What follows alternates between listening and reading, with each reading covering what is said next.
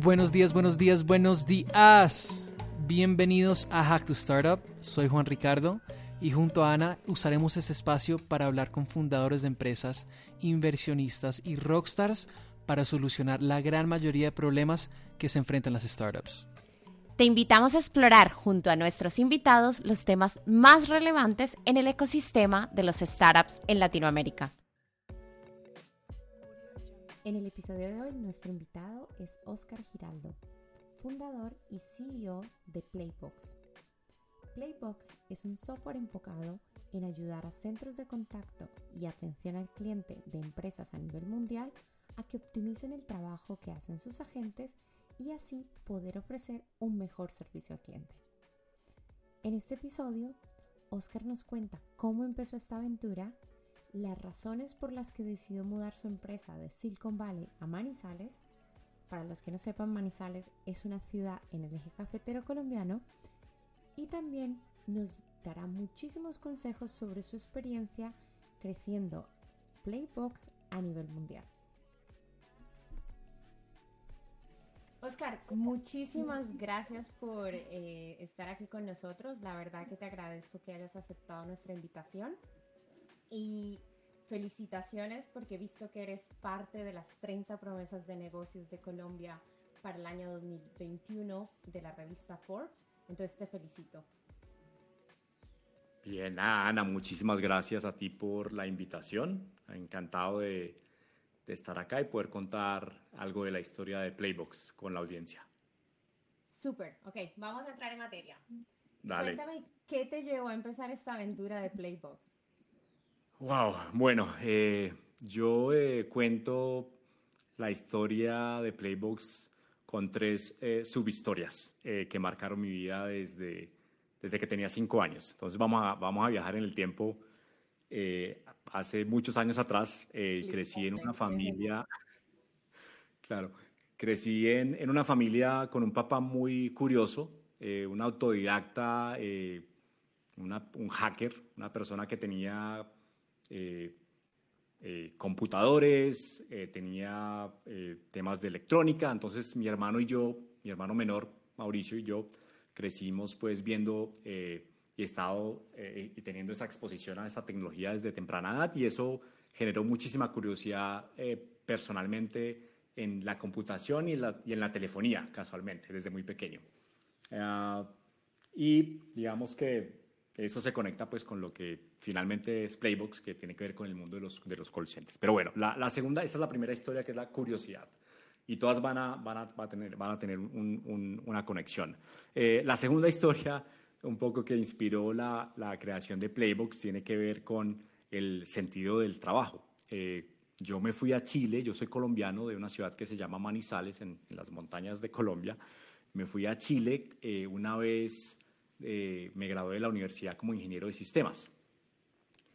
Cuando me fui a Chile, eh, tuve la oportunidad de trabajar para empresas tradicionales, principalmente bancos, y tuve eh, experiencias muy positivas, pero también una experiencia muy negativa que marcó mi vida y marcó la, la forma en que yo eh, me relacionaba con el trabajo. Y fue cuando tuve un jefe eh, controlador que no me daba autonomía, no confiaba en mi trabajo, no me reconocía y finalmente pues me desilusioné mucho de, de la vida laboral. Yo dije, esto, esto no, esto, si es así, esto no quiero, no quiero volver a trabajar nunca. Esa fue mi, mi apreciación. Y eso me ayudó a desarrollar un montón de empatía por la gente que no estaba feliz en su trabajo. Eh, la, tercera, la tercera historia eh, tiene que ver cuando eh, visité un call center en mi vida por primera vez. Eso fue hace ya casi 11, 11 años, 10 años. y la razón por la que yo estaba visitando ese call center en Chile fue porque debido a, al, a la inspiración pues de mi papá y todo el, el, el tema de los, los teléfonos y, lo, y los, la computación, eh, una vez que me cansé de trabajar en el mundo corporativo, me decidí lanzar y crear una, una empresa propia antes de Playbox. Esta empresa se llama Medularis, todavía existe, medularis.com, eh, opera en el mercado chileno. Y lo que la idea principal ahí de, Medularis era eh, conectar consumidores en línea que estaban interesados en, en, comprar algún producto eh, por un sitio de e-commerce, conectarlos en vivo con un asesor en un contact center. Entonces, imagínate que estabas en, en un sitio web como falabella.com, había un botón en al lado del carro de compra donde hacías clic, ingresabas tu número telefónico y en 15 segundos te Medularis te conectaba con un asesor de un contact center. Entonces, cuando estaba en medio de esa empresa, fue que visité el call center eh, y me di cuenta de los problemas tan grandes que tenía la industria de call center. Eh, y la empatía que había desarrollado por haber trabajado en esta empresa con este jefe controlador y, todo, fue como que me hizo ver, ven, acá hay una oportunidad grande de, de transformarle la vida a las personas que trabajan en el call center, que se sienten así como me sentía yo. Y así fue que Playbox nació. Entonces, es una historia muy, muy larga, pero son esas tres historias de curiosidad, del, sentido del trabajo, la empatía que desarrollé por la gente en los call centers eh, y conectar computadores con teléfonos, pues el resultado es Playbox y aquí estamos gracias por compartir la historia. Imagino que, será mucho más larga, pero me encanta ver cómo muchas veces nuestra niñez y las, y las experiencias que vivimos nos marcan tanto hasta el punto de, ser las causas por las que muchos emprendedores eh, crean eh, sus empresas. Y, me encanta porque conozco muy bien, eh, vengo de, la industria del contact center y conozco bastante bien lo que cuentas que es realidad y que hay muchísimas cosas para mejorar. Entonces me, me gusta mucho lo que están haciendo. Eh, si no estoy mal, iniciaste Playbox en Chile y te fuiste a San Francisco a desarrollarla como la empresa con una, una visión a nivel global y luego decidiste trasladar eh, eh, los headquarters a Manizales, Colombia. Y para los que nos están escuchando y no saben dónde está Manizales, es la, la capital del café en Colombia. Cuéntame un poco qué te llevó a tomar esta decisión y por qué Manizales eh, y no Medellín o Bogotá, que son como los, las ciudades eh, grandes en Colombia. Bueno, bueno, primero, eh, ¿por qué Manizales? soy manizaleño, tengo algo de acento paisa, se, me, se, me, se me fue un poco el acento paisa después de haber vivido siete años en Chile, pero tengo mucho cariño a esta tierra.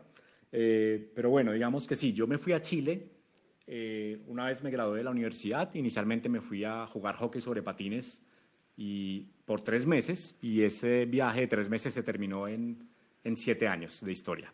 En esos siete años eh, tuve la oportunidad pues de, de, de, de, crear esta primera empresa que les comenté, Medularis, después Playbox y eh, cuando, cuando yo terminé de trabajar o en la idea de Medularis, fue, estuve en un periodo de, de una depresión grande porque eh, peleé con mi socio, eso es algo muy común que le pasa a los emprendedores, pelearse con su socio, y, y me vi forzado a, a, salir de la empresa, la empresa que había creado, la empresa que me había, eh, me generaba mucha motivación, y eh, Playbox surge de, de, ese periodo de, de, ah, de, quiero hacer algo diferente, quiero hacer algo global, y eh, la respuesta era San Francisco.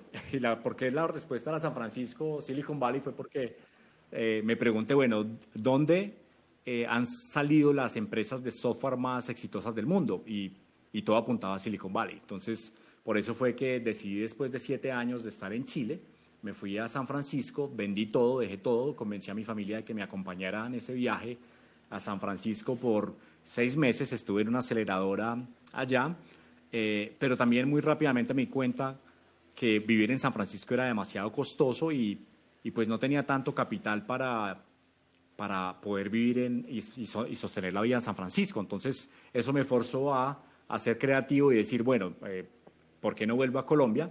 Eh, hace rato no veo a mi familia, a mis papás, a mi hermano. Yo dije, bueno, voy a establecerme en Manizales y con mi hermano, que mi hermano pues estudió ingeniería de sistemas, fue eh, muy oportuno decirle a él que se hiciera cargo de, contratar un equipo en Manizales. Contratamos tres ingenieros y así empezamos. Eh, esa es un poco la historia de, cómo nos movimos desde Chile, San Francisco y resultamos en Manizales armando un equipo eh, muy bueno para resolver este problema global. El paso por San Francisco me ayudó mucho a, tener una mirada global, pero dije, bueno, se puede tener una mirada global eh, y se puede estar en cualquier parte del mundo. Entonces, eh, eso, eso nos dio mucha confianza para volver a Manizales.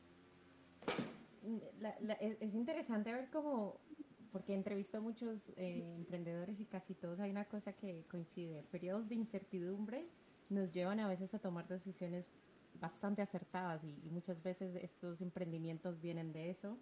Y, estoy contigo, que San Francisco, yo también viví allí, no, no coincidimos, pero, pero sí, es, es, un lugar donde aprendes muchísimo y también puedes llevar esos, esos aprendizajes a otra ciudad. Y hay una cosa que me llamó mucho la atención. Te fuiste a San Francisco sin saber inglés. O sea, cuéntame qué lecciones de esta aventura en Silicon Valley podrías compartir con nuestros oyentes.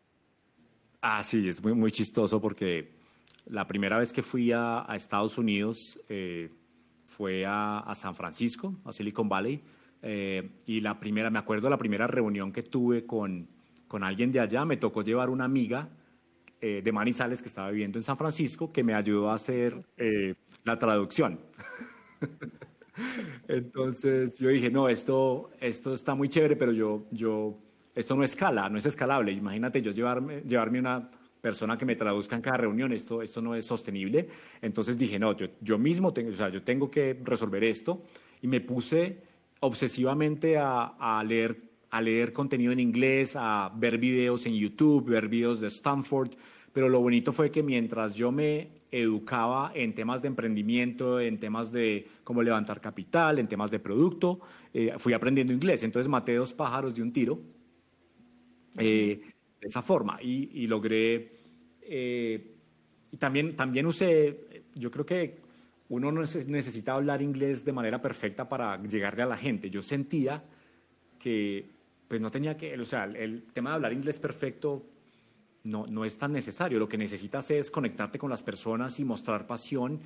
Y algo muy bonito que pasó es que las personas que me conocieron en esa etapa donde no hablaba inglés, eh, vieron en mí un emprendedor que se quería comer el mundo y, me apoyaban, independientemente de mi nivel de inglés. Y eso fue algo que, que me, que me, me dio una, una, lección interesante para, para no, no, estar tan inseguro en otras cosas. No, yo creo que la lección más importante es que como sí se puede. Y si hay alguien que nos está escuchando y que diga, no, es que yo no puedo porque no sé inglés, claro que se puede. O sea, puedes aprender, puedes aprender de emprendimiento, puedes aprender de muchísimas cosas. Y, y es simplemente buscarlas, porque, porque está claro que todos hemos tenido que trabajar eh, muy duro para encontrarlas. Y lo que dices de que la gente te que te conoció eh, vio algo en ti, pues en eso estoy de acuerdo porque yo te conocí por alguien que te conocí en esa época en San Francisco y me, y me dijo, tienes que hablar con Oscar porque lo conocí en San Francisco y estaba haciendo cosas muy interesantes. Así que, que creo que si esta lección le sirve a alguien, ojalá, eh, ojalá le pueda servir a alguien. Eh, bueno, volviendo un poco al, al tema de tu empresa, si no estoy mal, más de 200 clientes, están en más de 34 países.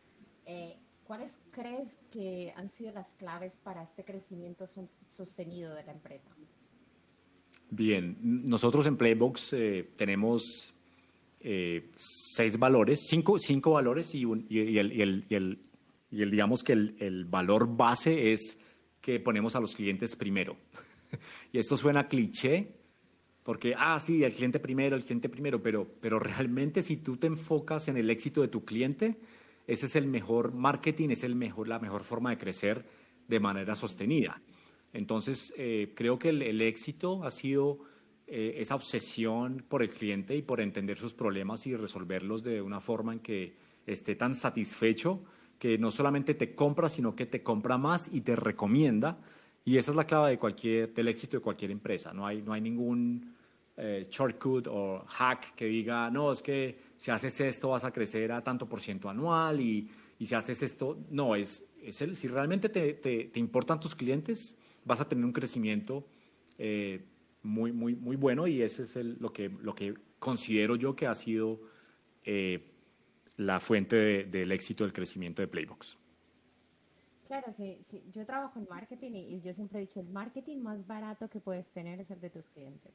Total. Tus clientes están felices, ellos te van a recomendar, te van a conseguir más clientes e incluso van a crecer contigo. Entonces ahí, ahí es totalmente de acuerdo. Eh, cuéntame 2020.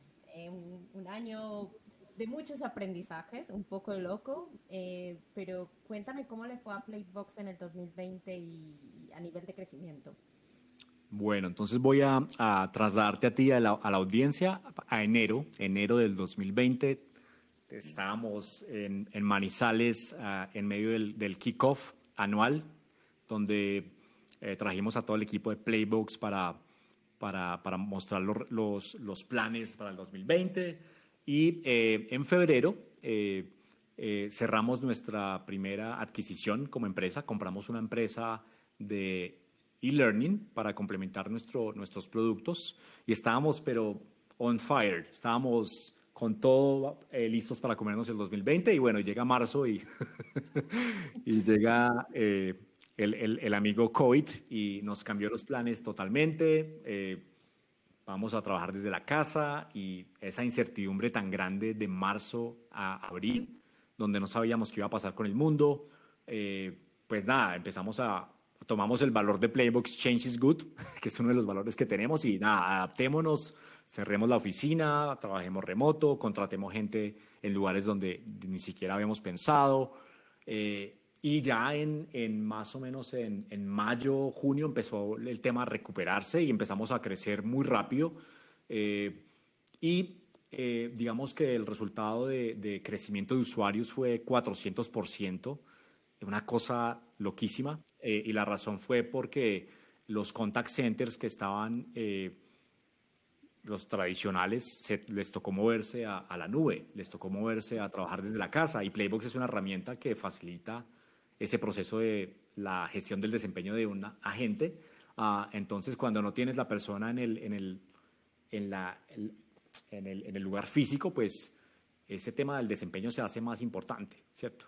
Eh, y eso, y eso eh, nos llevó a ese crecimiento. Y en más o menos en, bueno, en diciembre 23, 23 de diciembre, eh, segunda adquisición como empresa, que para una empresa como del tamaño de Playbox no es, no es común. Nosotros realmente eh, hemos hecho dos adquisiciones y, y, no tenemos el tamaño de una empresa para que esté haciendo tantas adquisiciones, pero nosotros creemos es, creemos realmente que, tenemos nuestro propio camino, que podemos crear nuestro propio camino. Y encontramos una empresa con la que ya teníamos una relación de más o menos un año y decidimos comprarlos, una empresa en Australia, donde no, no conozco a nadie de la empresa. Eh, este es el, momento donde no conozco a nadie de la empresa y decidimos comprarlos igual. Una empresa que estaba creciendo mucho más rápido que Playbox en un eh, segmento que se llama Workforce Management. Workforce Management es la tecnología que te permite a ti, si eres un contact center, eh, agendar los turnos y predecir la demanda que vas a tener en determinado periodo de tiempo eh, de agentes. Entonces, si tú tienes 100 agentes y tienes una demanda muy grande para la, para la siguiente semana, seguramente te va a tocar contratar o, tener 150 para poder atender la demanda. y eso es algo que, que esta, que esta empresa, Agile Time, eh, hace. Y, nada, eh, pero más allá de la tecnología fue el equipo también lo que nos conectó mucho. Ellos tenían una visión muy similar, tienen una visión muy similar a Playbox, una cultura muy similar, y eso hizo que, que fluyera amor y terminamos eh, casándonos o cerrando un acuerdo muy interesante el 23 de diciembre. Eso acompañado de una ronda de capital de 25 millones de dólares de de Firearms Capital, que han sido nuestros partners, nuestros socios, inversionistas, eh, gente eh, espectacular y gente muy, muy buena que ha creído en la visión de Playbox desde, desde el 2019, donde hicimos nuestro, nuestro primer levantamiento. Eh, y nada, y eso se transformó, pues, transformamos un, un, un, año que podría haber sido nefasto en, en algo que nos permitió evolucionar como empresa y, tener un crecimiento muy acelerado. Entonces, nada, muy, muy felices, la verdad, del 2020 y, y estamos encarando el 2021 con, con una, eh, un optimismo muy, muy, muy bueno. Felicitaciones, la verdad que yo sé que para muchas empresas no ha sido fácil, pero eh, está claro que adaptarse es adaptarse o morir. Además creo que también estabas en, en, el lugar adecuado en, cuanto a industria eh, para crecer porque está claro que muchas empresas se tuvieron que mover a la nube Y hay una cosa que me ha llamado, me ha encantado, esta, este, este dato no lo sabía. Eh, la segunda empresa que compraste fueron australianos. ¿En qué años, cuando yo crecí, nos, nos, iban a decir que una empresa colombiana de Manizales iba a estar comprando a una empresa australiana? Y me encanta, o sea, me encanta, porque eh, nunca, nunca hay que parar de soñar. Em, una cosa, em, más o menos así rápidamente, eh, ¿cuáles crees que han sido como los canales de marketing o esto que ha ayudado a este crecimiento de, de Playbox? Bien, eh, nosotros nos hemos eh, apoyado mucho en los ecosistemas de, ya establecidos, empresas muy establecidas como Salesforce o Zendesk. Entonces, Zendesk es uno de los, de los partners que tenemos que nos han ayudado a, tener los, los, primeros clientes. Nosotros desarrollamos Playbox y tenemos una integración con Zendesk. Entonces, el go-to-market, nuestra estrategia de go-to-market ha sido pegarnos mucho a Zendesk eh, y a estos partners que nos permiten traer clientes a través de sus marketplaces y también mucho inbound marketing. Nosotros empezamos el blog de Playbox eh, desde el inicio empecé yo escribiendo los primeros posts y desde eso no hemos parado de generar contenido de calidad que permita a usuarios, a personas que trabajan en la industria de contact center a resolver problemas y creemos mucho en, en ese tipo de contenido y muchos de los leads, muchos de los prospectos que vienen a Playbox nos conocen principalmente por, por ese contenido que hemos creado desde el día uno. Eh, y también eh, lo que te decía, el éxito que tienen nuestros clientes ha hecho que eh, otros clientes quieran eh, y decir, venga, ustedes usan esto, eh, yo también lo quiero usar. Por ejemplo, Nubank es uno de los clientes que tenemos y Nubank es, es una empresa conocida por la experiencia de, del cliente. Entonces, imagínate si, si Nubank usa Playbox, entonces si yo soy otro neobanco, un banco tradicional, pues yo voy a estar curioso en saber qué tiene Playbox que, que hace que Nubank Twitter o, o Facebook o, o Google eh, lo usen, ¿cierto? Entonces, eh, eso, eso nos ha hecho eh, crecer.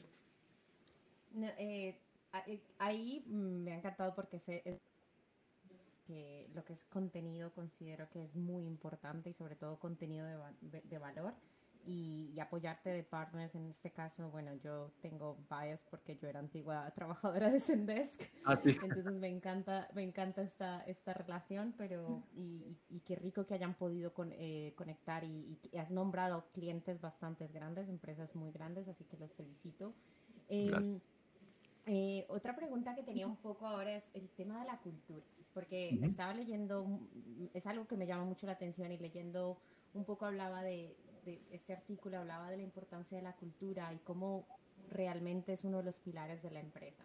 Em, como fundador y latino y que lo ves a día, ¿cómo crees que los fundadores y, y CEOs podrían potenciar esta, esta cultura eh, dentro de la empresa y así atraer más talento?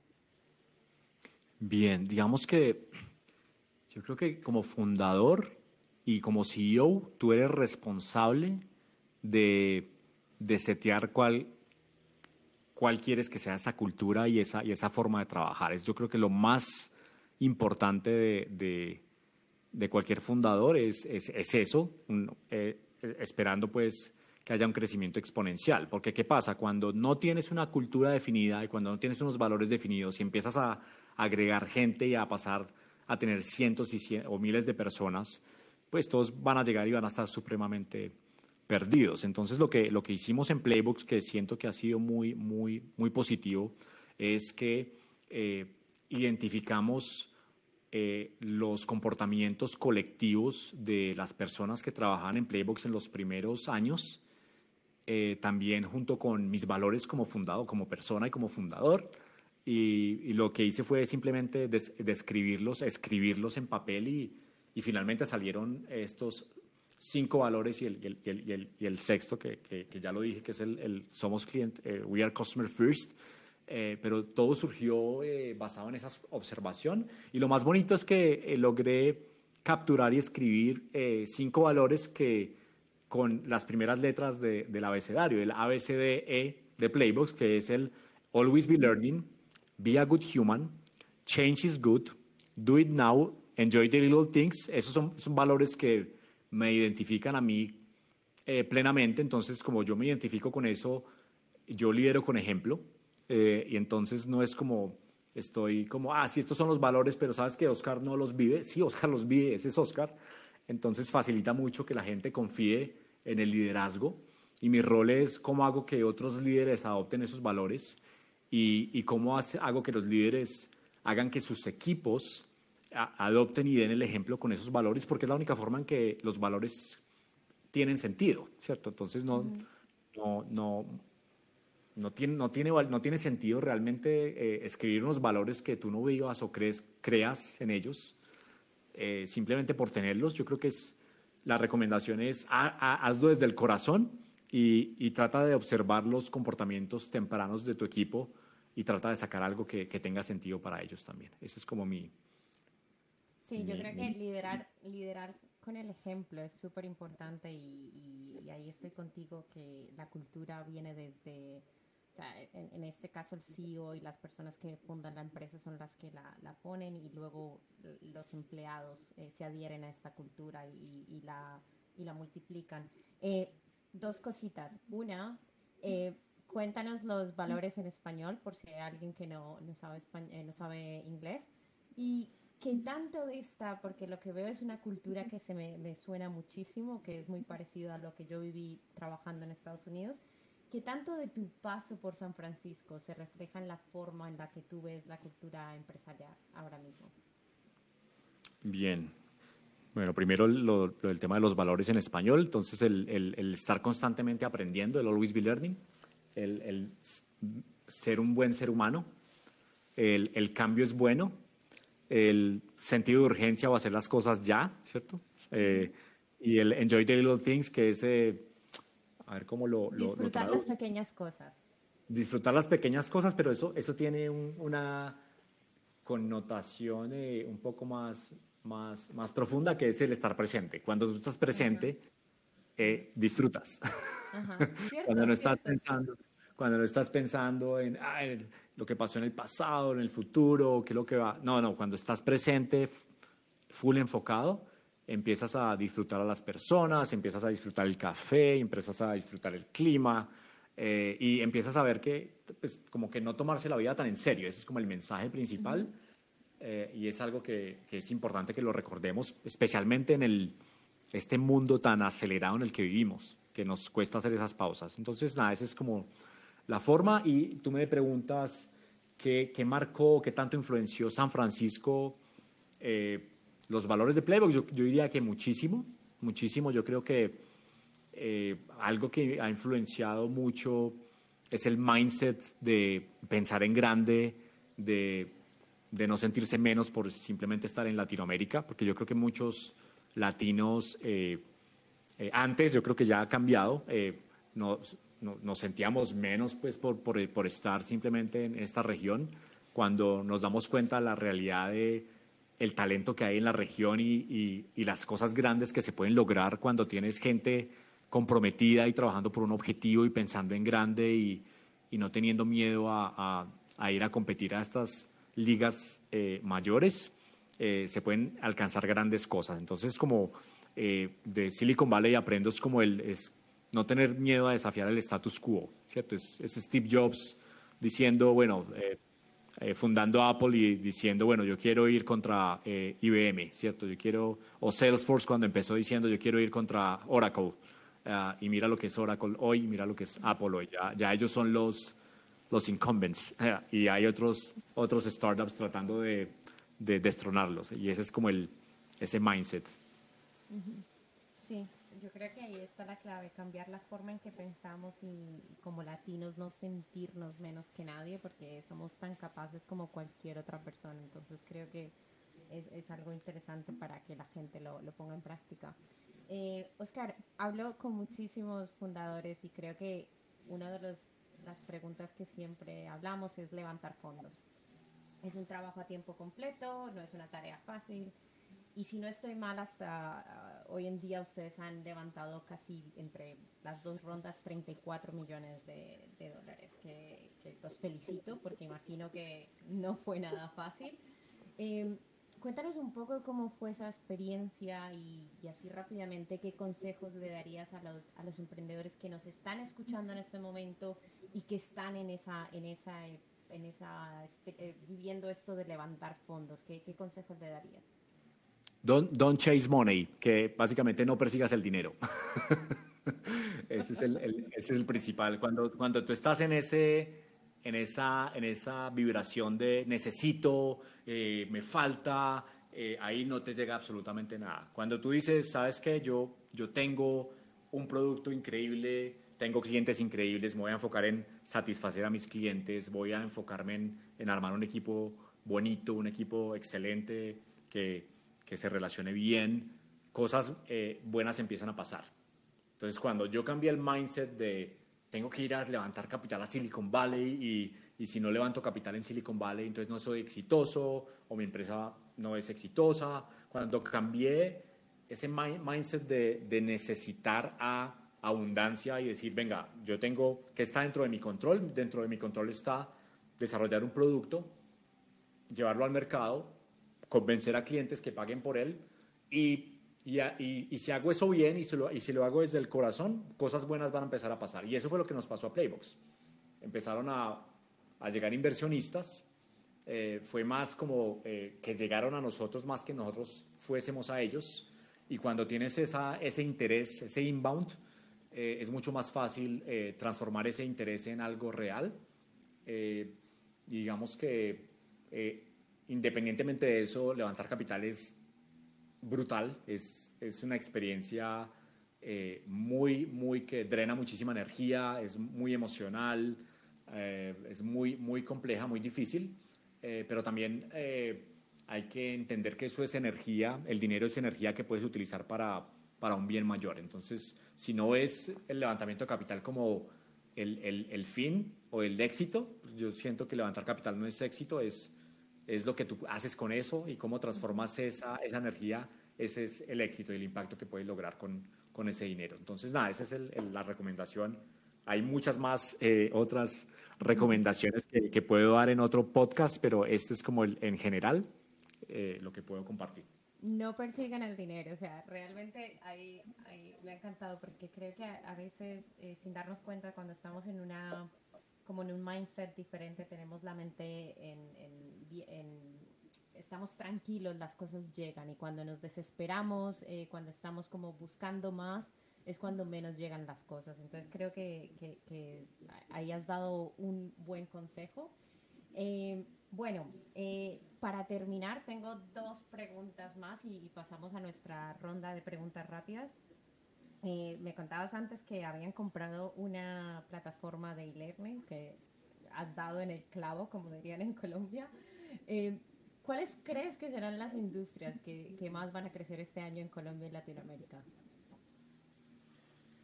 Bien, a ver, Latinoamérica, la verdad, para ser honesto, mi mente está, mi mente, mi mente, mi, mi mente vive en, Estados Unidos en términos de tendencias. Ah, pero por, por, el mercado donde estamos, yo, yo, digo que a nivel global, a nivel global, eh, yo creo que automatización va a ser algo que va a crecer muchísimo y eso quiere decir que eh, muchas de las tareas que, que un, una persona hace eh, en su día a día va a ser automatizada y si es algo repetitivo, pues va, va a ser mucho más entonces, como que la tendencia que yo veo va a ser es como que cada persona va a tener un robot que le va a ayudar a hacer su vida más fácil. Esa es la, la un poco a, sí, por a favor, futuro. me cocine todos los días. Total, o sea, todos tenemos, todos tenemos tareas que no nos gusta hacer. Entonces, imagínate, yo creo que, y esto es un poco más a, a largo plazo, ¿cierto? Yo no lo, no lo veo. La automatización, eh, creo que obviamente, pues lo que estamos viendo, lo de la pandemia, esto no, no hay que ser experto, la digitalización y, y, el, y el entender que, que, todo negocio es digital independientemente de si, si tengo un restaurante. Todo, todo lo que, si tú, si tú, crees que estás en la industria, una industria tradicional y que no necesita, todo, todo, todo está por digitalizarse y, y yo creo que no va a haber negocio que no va a tener algún componente digital y por eso el, la competencia por desarrolladores de software cada vez va a ser más sangrienta, por usar esa palabra. Eh, pero sí, eh, yo creo que la digitalización en, en, todo y e industrias donde quizá pensaban que no eran digitales van a ser digitales y especialmente Latinoamérica yo creo que va, va, a ser, va a ser muy fuerte y yo digamos que el tema de la automatización creo que, que viene con una fuerza increíble que nos va a tocar a todos de manera positiva. Ahí estoy de acuerdo contigo. Y si alguien, jóvenes, nos están escuchando y si están pensando que quieren estudiar, estudien algo que tenga que ver con tecnología. Hay muchísimo contenido ahí fuera y hay muchísimas oportunidades. Entonces, de mi parte, lo que a mí más me gusta es eh, dar, eh, mostrarle a la gente que hay otras oportunidades y que, y que se puede. Eh, para terminar, ¿dónde, dónde ves a Playbox en los, en los, últimos, en los próximos años? Bien, yo, yo siento que no hay límite. O sea, yo siento que, que eh, la, la, misión de, desde el inicio, cuando visité ese call center hace 10, 11 años, yo vi una oportunidad de transformar y cambiar la, el mundo de los call centers. Eh, y, y, siento que eh, digamos, en una industria que tiene casi 20 millones de, de agentes trabajando en la industria, eh, o sea, estamos apenas en, en, la, en, una etapa muy temprana. Entonces, imagino Playbox eh, estando en cada contact center en el mundo y ayudando a remover el estrés de, de, de, la industria y hacer que las personas tengan, tengan un impacto positivo, no solamente los agentes, sino también los clientes que llaman para, para, pedir servicio al cliente y veo mucho, veo una combinación muy fuerte entre automatización, bots con humanos trabajando en conjunto en unísono para, para atender las necesidades de los usuarios, de los consumidores y, y nada. Entonces, nada, veo Playbox, o sea, no, no, veo, no veo un techo, la verdad es apenas estamos empezando y, y, siempre es día uno, como, como dice Jeff Bezos, es algo que le robé y lo, lo uso mucho internamente porque realmente cada vez que tú dices ah, listo, compramos esta empresa, crecimos esto, tenemos este cliente, y empiezas a ver en, en, en perspectiva y realmente ves, esto apenas está comenzando y apenas se pone bueno. Entonces, eso me motiva mucho para, para seguir por muchísimos años más. El cielo es el límite, literal. Así que, pues nada, hemos llegado a la parte final de estas preguntas y, y, y tenemos en nuestro, al final siempre tenemos como una, una, una ronda de preguntas rápidas. Entonces, eh, perdón, vale. respuestas rápidas. O sea, me tienes que decir lo primero que se te venga a la cabeza. Entonces, Dale. ¿vamos? ¿Listo? Dale, listo. ¿Libro favorito? Mi libro favorito es uh, How Great Companies uh, Get Their Mojo from Maslow. Ah, es que, bueno, eh, está Maslow, que es el, el, el psicólogo. Las necesidades que, de Maslow. Ajá. Las necesidades de Maslow, entonces es, es ese mismo concepto aplicado a las empresas, ¿cierto? Es como okay. la pirámide, ¿cuál es la pirámide de Maslow eh, en, eh, para una persona que trabaja en una empresa? Entonces está el dinero, reconocimiento y propósito, entonces eso me, me inspiró mucho para, para, para iniciar Playbox y es eh, mi libro favorito. Vale, vale. Ok, ¿qué te hubiera gustado haber sabido cuando empezaste? Eh, el foco, tener más foco y, y escuchar más. Okay. ¿Algún mentor que hayas tenido y por qué ha sido tan especial para ti?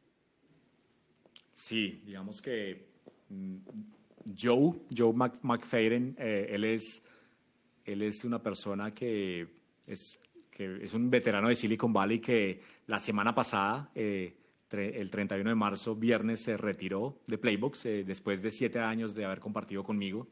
Uh, entonces, nada, eh, él ha sido eh, un mentor y una persona que, que, admiro muchísimo y tuve, la, la, suerte de trabajar con él durante siete años y fue el primer empleado americano, uh, súper emprendedor, vendió una de sus empresas a Cisco, sacó dos a IPO. Uh, y nada, entonces haber trabajado con él durante siete años y considerarlo mi amigo y mi mentor es, no tiene precio. Es, sí, entonces un saludo para Joe, de, después le, le, mando esto traducido. Ay, qué rico contar con gente así. Bueno, ¿qué te tiene curioso ahora? ¿Qué me tiene curioso? Eh, ¿Qué va a pasar con el mundo cuando eh, todos estemos vacunados? Eso me tiene curioso. Como que qué, qué, cosas van a cambiar, qué cosas van a seguir igual. eh, y, y cuándo, cuándo, cuándo este tema del COVID va, va a ser un tema del pasado. Eso me tiene como un poco curioso y, y entender como que, qué tendencias van a generarse cuando volvamos a, una, a un mundo... Eh, no sé, no me dices que volvamos a un mundo, no vamos a volver al mismo mundo donde estábamos antes. Entonces, es, Nos vamos a volver a abrazar, es lo que va a pasar. Yo creo, sí. Vale, si pudiese resolver un problema en el mundo, ¿cuál sería?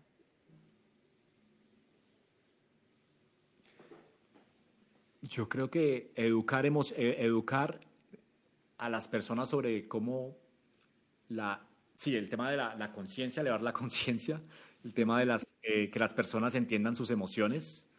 Y yo creo que si, si gran parte de la población entiende cómo gestionar sus emociones y cómo dominar el ego, y si eso lo podemos llevar a, a una escala de billones de personas, a, yo creo que el mundo sería un mejor lugar para todos. Ese es como mi, mi, mi sueño. Si lo resuelves, me avisas, por favor. bueno, y para terminar, ¿a quién te gustaría que entrevistáramos en nuestro próximo podcast? Bien, ¿tiene que ser una persona puedo eh, poner dos personas? Puedes poner dos personas y luego, como ya quedan aquí en vivo, ya luego eh, por, eh, offline me, me dices, me, me, dices cómo los, los contacto. Listo, bueno, entonces tengo dos personas para nominar, un hombre y una mujer. Eh, entonces tengo a eh, Marta Forero, eh, la cofundadora de Ubits, uh -huh. y Evaristo Bae, que es el cofundador de Pulpomatic. Entonces, dos empresas de dos fundadores que, que admiro y, y, nada, sería chévere que la Listo. gente acá conozca sus historias. Súper, les contactaré.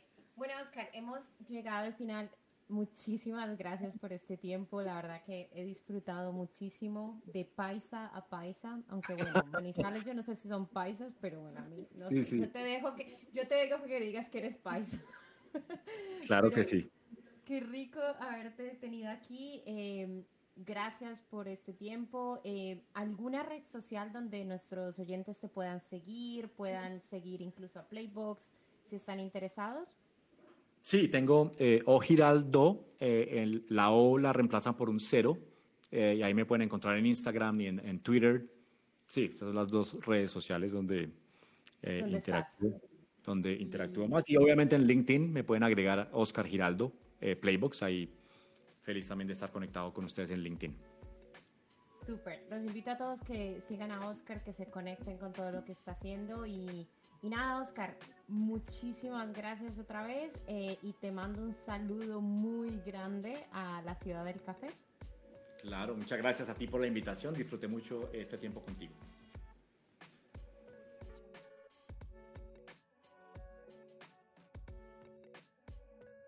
Si te gustó nuestro programa, ayúdanos a crecer. Comparte este episodio o déjanos un comentario.